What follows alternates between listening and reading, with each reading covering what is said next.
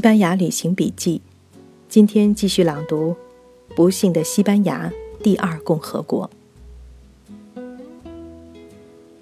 一九三三年，西班牙成立了一个很小的群众组织，叫做长枪党。不知为什么，也不知从什么时候开始 f o l a n h e 被译成了长枪党。可是它原意和长枪没有关系。最初字面上的意思是指古希腊人打仗时的方阵队列。西班牙人在战争中使用火枪以后，还是排成这样的队列，也叫 f o l a n h e 简单起见，我们还是用约定俗成的叫法，把它叫做长枪党。西班牙的长枪党更像是右翼保守民众草根层的群众组织，他们没有什么理论，一些人凑在一起，只要志趣相投，赞同保守，说自己是长枪党就是了。它并不是一个严密的政党，激进的主义们都是以底层利益、权力归民众为口号，而且不管前面是什么，总是先承诺能马上兑现。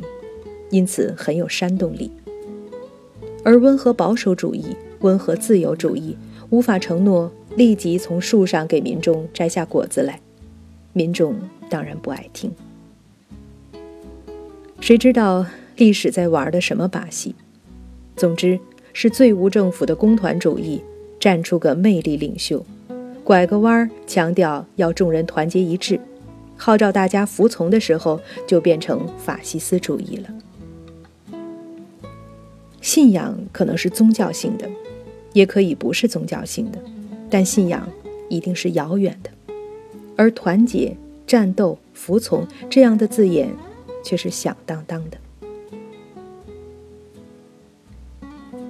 回看西班牙，我们发现对立着的双方常常有着许多相似性，连他们的宣传画都风格近似。如果不看文字内容，有时候都分不清，到底这是左翼在宣扬工农掌权，还是右翼在呼吁民族统一。更多的地方在发生暴乱，中间派消失了，西班牙人不是左派就是右派。左派阵营里很多社会党人向左移，变成共产党人，共产国际吸引了越来越多的左翼西班牙人。还有更为极端的左翼工团主义、无政府主义，也有他们的国际组织，工会声势浩大，极端左翼吸引了一半的西班牙人。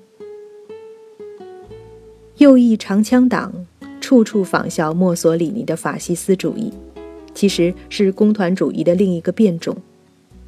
一开始，长枪党根本不起眼，没有在选举中得到一个席位。谁知群众组织就是有突然蔓延的能力。曾几何时，他被极右派民众看作是最有吸引力的选择，突然就满地都是了。极端右翼吸引了另外一半的西班牙人。社会上左右民众的冲突开始泛滥。在这样的形势下，可以料想，即将上台的左翼政府。相比强调秩序的右翼政府，更难控制局面。一九三六年选举结果出来后，右翼的政党领袖们要求他们的总理宣布全国戒严，不把政权交出去，以防止国家进入暴力的无政府状态。当时的弗朗哥将军是西班牙军队的总参谋长，虽然没有接到戒严令，他还是竭力主张全国戒严。遭到右翼政府的总理拒绝。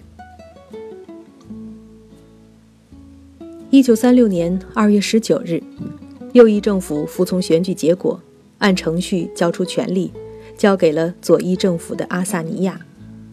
三天后，新政府就撤掉了佛朗哥的军队职务，把他派到遥远的加纳利群岛当军事总督。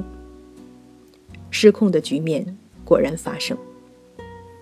问题出在支持左翼政府当选的自己人这头，他们要求政府实行更左的政策，不满意就干脆自己动手。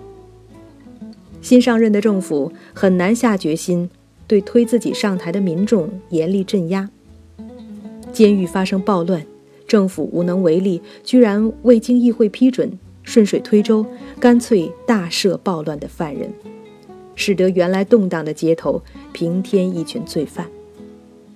富人的私人财产被抢劫。在埃斯特雷马杜拉地区，土地被农民以哄抢的方式瓜分。之后，政府发布特殊公告，宣布认可了这次分田分地。这等于宣布，这样的方式是合法的行为。在这样的局面下，右翼民众纷纷成立长枪党的群众组织，开始以暴力对抗史称西班牙“红色恐怖”的袭击。这种右翼群众运动也同样失控。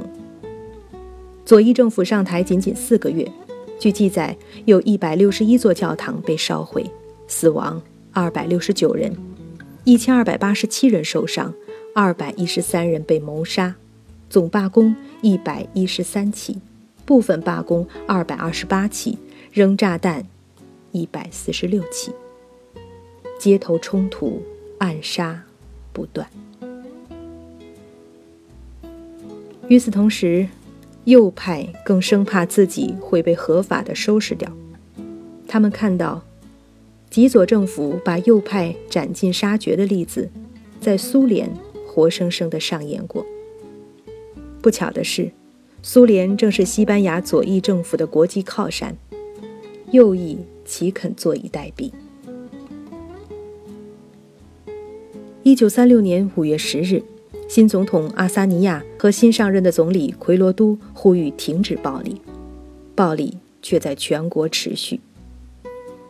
右翼开始呼吁军队出来重建秩序，拯救西班牙。这是西班牙人习惯的古老传统，就是在政府失效的时候，军队有义务出来救国家于危亡。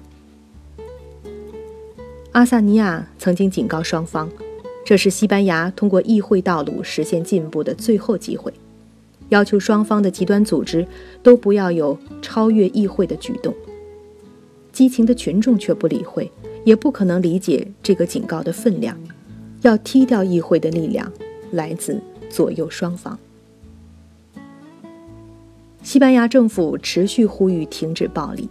苏联和第三国际也开始以领导身份指示西班牙共产党持温和态度，可是整个社会如此脆弱，经不起一点风吹草动。就在这个紧张关头，一个突发事件彻底扭转了形势。一名左翼的下级军官被右翼分子暗杀，激起左翼的报复，导致作为右翼领袖的议员卡尔沃索特罗被杀。有关这名议员死去的细节，我至少看到两个版本。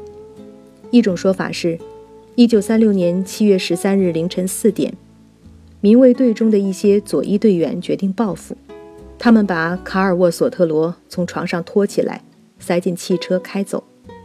他的尸体第二天在马德里附近的一个墓地里被发现。另一种说法是，他们冲到议员家中，他在搏斗中被打死。卡尔沃索特罗是君主派报纸 ABC 的一名记者，也是右派在国会的主要发言人。重要的不在于他是一个名人，而在于是一个议员。共和制必须通过代议制的议会来具体立法，以规范这个国家。议会是最重要的合法途径。对议员开杀戒，是对共和国本身的重大打击。也令右翼对通过正当的民主程序表达自己变得完全没有信心。事件发生后，议会本身剑拔弩张，眼看着暴力冲突可能在议会内部发生，为此，议会宣布休会一周。在卡尔沃索特罗的葬礼上，引发了右翼民众声势浩大的送葬游行，结果警察向送葬队伍开枪。又当场打死两人。三天以后的一九三六年七月十七日，莫拉将军和弗朗哥将军为首的军人做了一个宣言。这是西班牙传统中的军人宣布接手政权的方式。闻名世界的西班牙内战打响了。